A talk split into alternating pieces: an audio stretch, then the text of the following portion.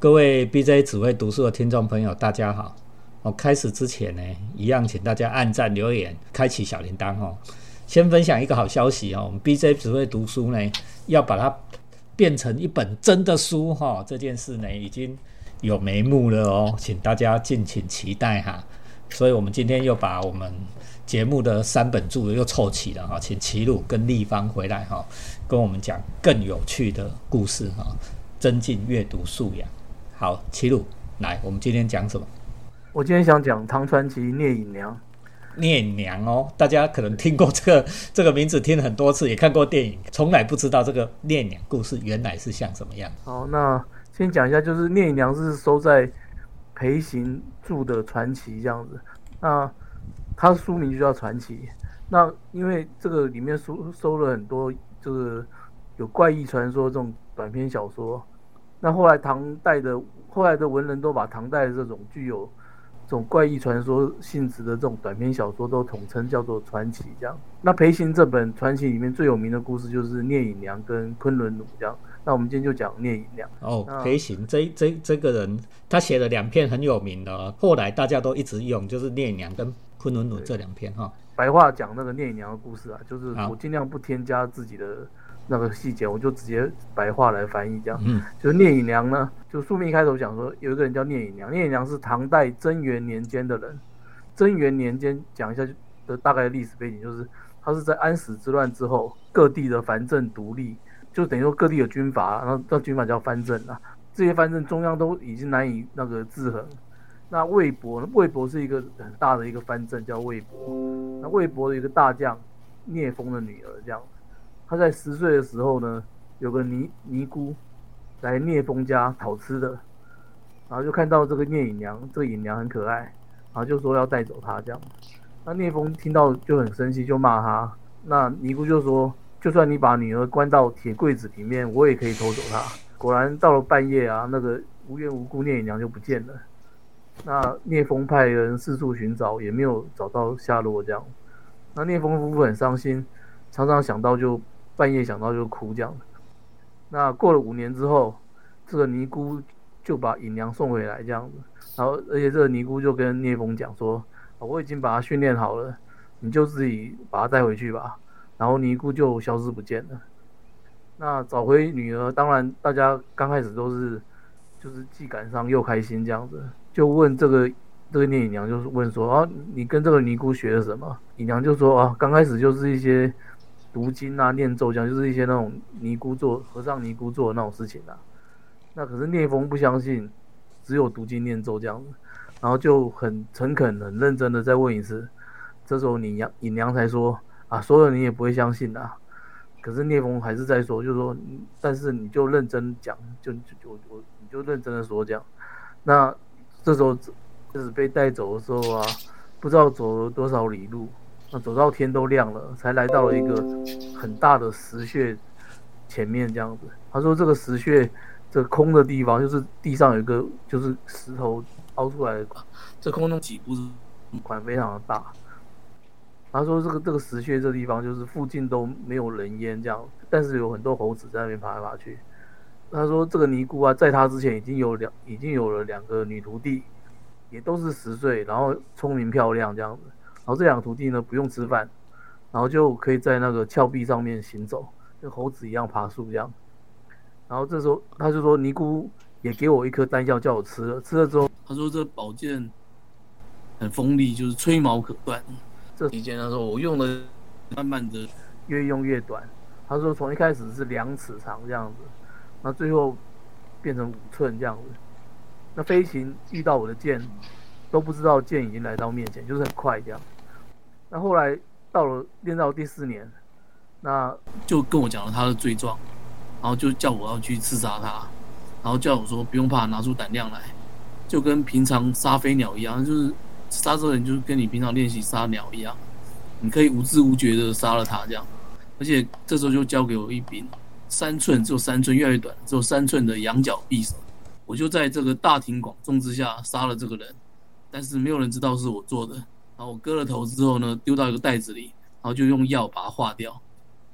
然后一直到第五年，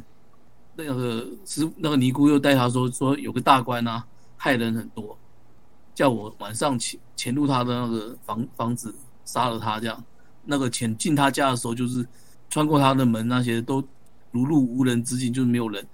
一样这样子，然后直接爬到他的那个房梁之上，古代人有那个房梁在天在顶上这样，然后一直等到晚上才杀了他，然后回来的时候比较晚嘛，那尼姑就问说，为什么为什么我回来这么晚这样？然后我就说，因为我看到他跟他小孩玩，所以当时我不忍心杀他。这时候尼姑就讲说，以后这遇到这种这种人，遇到这种情况，你先把他那个真爱的师傅把他杀掉，之后再来杀他，这样就不会耽误事情。啊，这句是整篇的演啊，断其所爱啊，哦，这一段，好来。然后这时候尼姑就说，那个我呢，我现在在你的后脑。然后开了一，把你的后脑开了一个缝，这样，啊，那你可以把那个匕首藏在里面，这样要用的时候就可以取出。你你现在的那个记忆啊，已经成熟了，那你已经可以回家了。然后最后要分别的时候，又跟我讲说二十年后再见，这样。这一段故事讲完了，那个他爸爸就是聂风，听了之后就感到非常害怕，因为这个小孩怎么会就是变成这样，他也没有想到。那之后呢？那这个尹良啊，就常常在晚上就消失，一直到白天才回来。然后聂风就慢慢的疏远这个孩子。对呀，你看到你的女儿如果这样，大家都也会怕了哈。后来呢，就是这个尹娘啊，就这看到一个魔镜少年，然后这个魔镜魔镜就是以前的那个镜子是青铜的，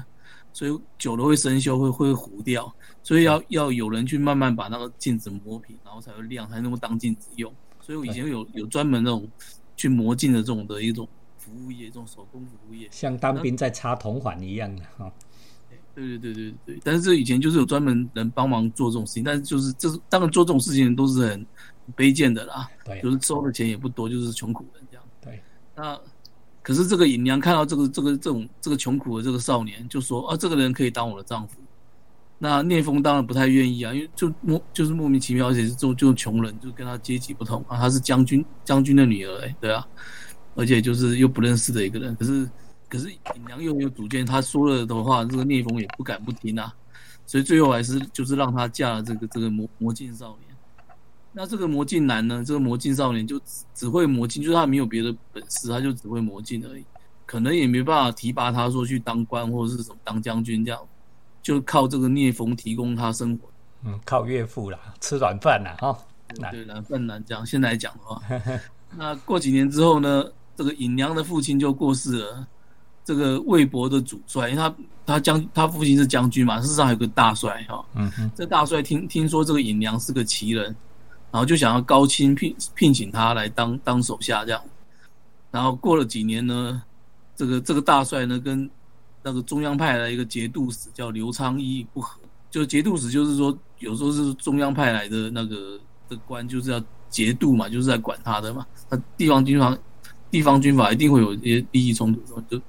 那大帅就叫尹娘说：“那你去把那个这个这个这个节度使这个刘昌一杀掉，这样对啊。”在尹娘刚要这时候呢，就是尹娘刚告别大帅得拿到我命令嘛，就是要离开的时候呢，哎，故事就讲到说：“哎，这个刘昌义是个。”那个会算命的人，讲会先知啊，这样子，然后他就算到说，哦，有个杀手，这个尹娘会过来，这样，他不知道叫尹娘，但是知道有杀手会过来，然后就吩咐他手下的人，就到城门外去等，然后就说会有一对男女来，这样，然后骑着白色、黑色的一对的驴子，这样，然后看到他就就就是把那个接过来，这样，果然这个手下到了城门外之后，就看到一对男女骑黑白驴过来，这样。那这时候就看到说，这个男的呢，嫌那个城门城门上的那个鸟太吵，叽叽喳喳，就拿弹弓想要去射鸟，这样，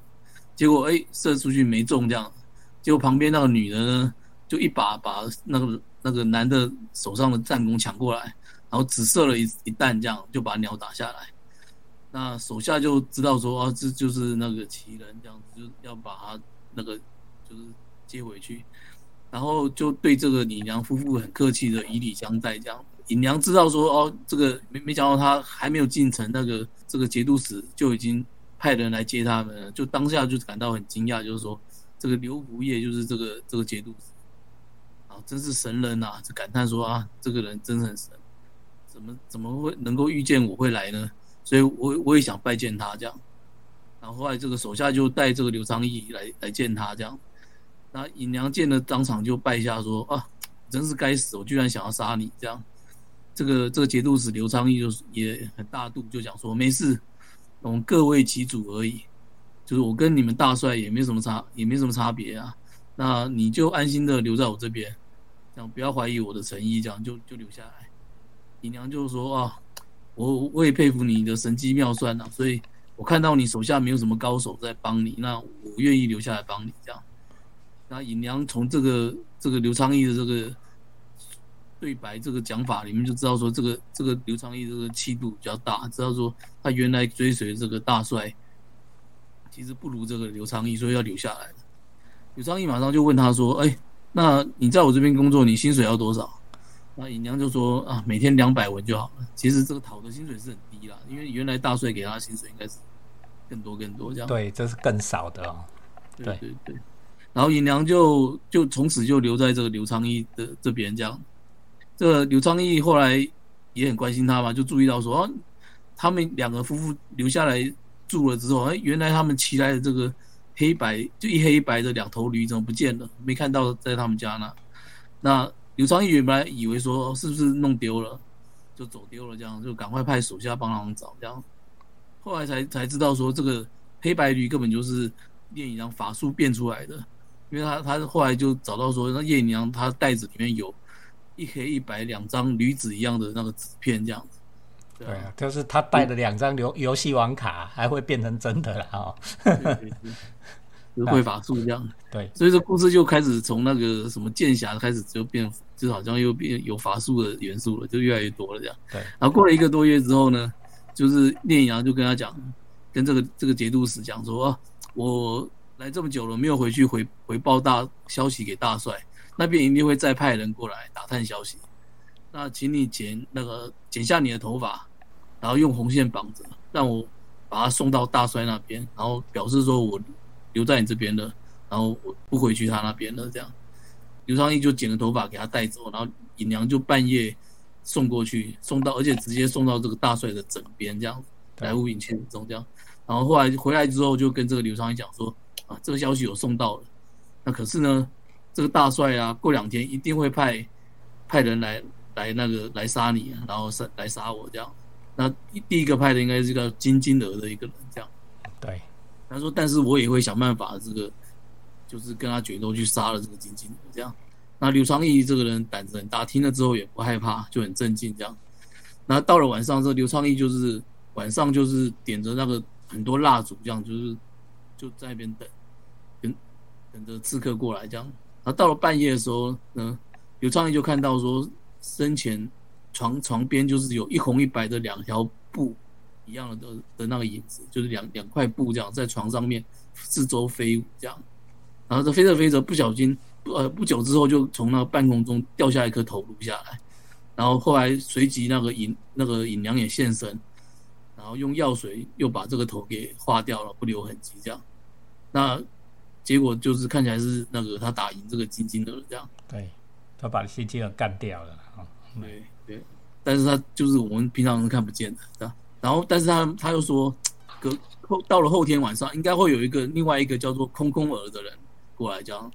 但是呢，这个空空儿的神术啊，就是人没有办法知道他的神妙之处，就连鬼都追不到他的行踪，就非常厉害。他原文是这样讲的，就我念，我觉得原文很漂亮，我们念一下。他说：“能从空虚之路迷，善无形而灭矣。”就是就是好像能够进入那个空虚之中，这样子，就是无无影无形无踪这样。他说：“啊，这个这个神术，我就是我比不上这样子。他他知道他比不上这个空空的，所以说呢，你能不能活下来的话，就要看你的运气了。可是呢，你可以用这个于田玉啊，于田就新疆那边产玉嘛。他说那个玉，你把它围在这个脖子上啊，就是保护自己。然后我呢，我就变成了小虫子，然后就躲到你的肠子里面埋伏起来。他说，就只能躲到你的肠子里，因为你假如说我我我我。”躲在你的房间里的其他地方的话，都躲不，就是没办法，一定会被这个这个空空的发现这样，所以他就是变得小虫子，然后躲在他的肚子里面这样。对，这这个这个也很悬呐，就是然后到了那个半夜三更的时候啊，这刘昌义就是已经快要打瞌睡要睡着的时候，那突然听到一声就是朦朦胧胧的时候听到一声尖响，然后从脖子里面那个传出这样，然后这时候你尹娘也听到声音，就赶紧从那刘昌义的嘴巴里面跳出来，然后就跟他讲说：“哦，恭喜恭喜，你没事了。”就说空空儿这个人呢，就是他的行为就像老鹰一样，他通常呢一击不中，就是他杀你只用一招，那一招没有把你干掉的话，他就会跑掉。对，因为很丢脸了哈，就一招干不掉你，他就不走不不干了就走了。对对对，他说 他说刚刚是刚刚是刚刚才才过了大概一斤，就就是就是没多久，他可是他现在应该已经飞到了那个千里之外了。这样子，果然这刘昌义把他脖子上的那个石头。那个那个拿下来看，果然有一条很深的那个刻痕，这很硬的这个玉石也被他砍出很深的一道刻痕。可是就是就是他没有没有，就是有好在有这个石头保护他，对啊，他只砍他的脖子这样。然后到了这个元和八年，就是过几年之后，呃，刘昌义啊，就是被调回京城了。那这可是那尹娘呢，不想跟他一起回去这样，然后就说啊，我从此想要云游四海，去寻访一些。世外的高人这样，啊，但是呢，我先生呢就麻烦你照顾了，他先生什么都不会啊，就是魔镜少年了哈，他要离开先生呢，是去云游，哎，对对对。对，他说你就给他一个不重要的闲差做做就好了，然后之后呢，尹娘就不知所踪了，一直到刘昌义后来死了，尹良才骑着驴又跑出来，又出现在他关前这样，然后福官大哭这样，就大哭一阵，然后又走了这样。一直到唐朝的开成年间，啊，刘昌义的儿子长大了，就被皇帝派任到林州。林州是大概四川现在的四川四川省境内啊，被派到林州当当次子，那当地方官了，地方官。那到在路上的时候遇到这个尹良，然后看到这个尹娘的面貌还像年轻时候一样。这时候，尹娘对这个刘的儿子，就是刘昌义的儿子，就说：“啊，你不适合来这里，有大祸。”然后拿出一颗丹药叫他吞下，说：“你明年赶快就辞官回京城，才能够逃离这个灾祸。”他说：“我这个药只能够保护你一年而已。”然后刘的儿子感谢他说：“拿出那种美丽的布，彩色的布要送他这样子。”那尹娘没有接受就走了，这样，所以他也不是真的要来求财或干嘛。他就是就走了，这样就是只是故人的恩情，这样。到了第二年，刘昌义的儿子没有辞官，最后就死在林州当地。而这个世上呢，从此也再也没有人见过这个尹娘。故事就到这里，尹娘就从此就隐了啦。哈，你看哦，我们单单哈在齐鲁刚才花了大概半小时左右的时间哈，为大家把聂隐娘故事从头不加不加盐不加醋哦。不不加有天醋哈，把它诶用白话文跟大家又重新讲了一次，好，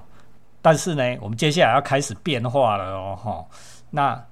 时间也差不多了，我们第二集哈，请期待我们的第二集，来 BJ 只会读书，按赞留言分享，开启小铃铛，记得听聂隐娘的下集。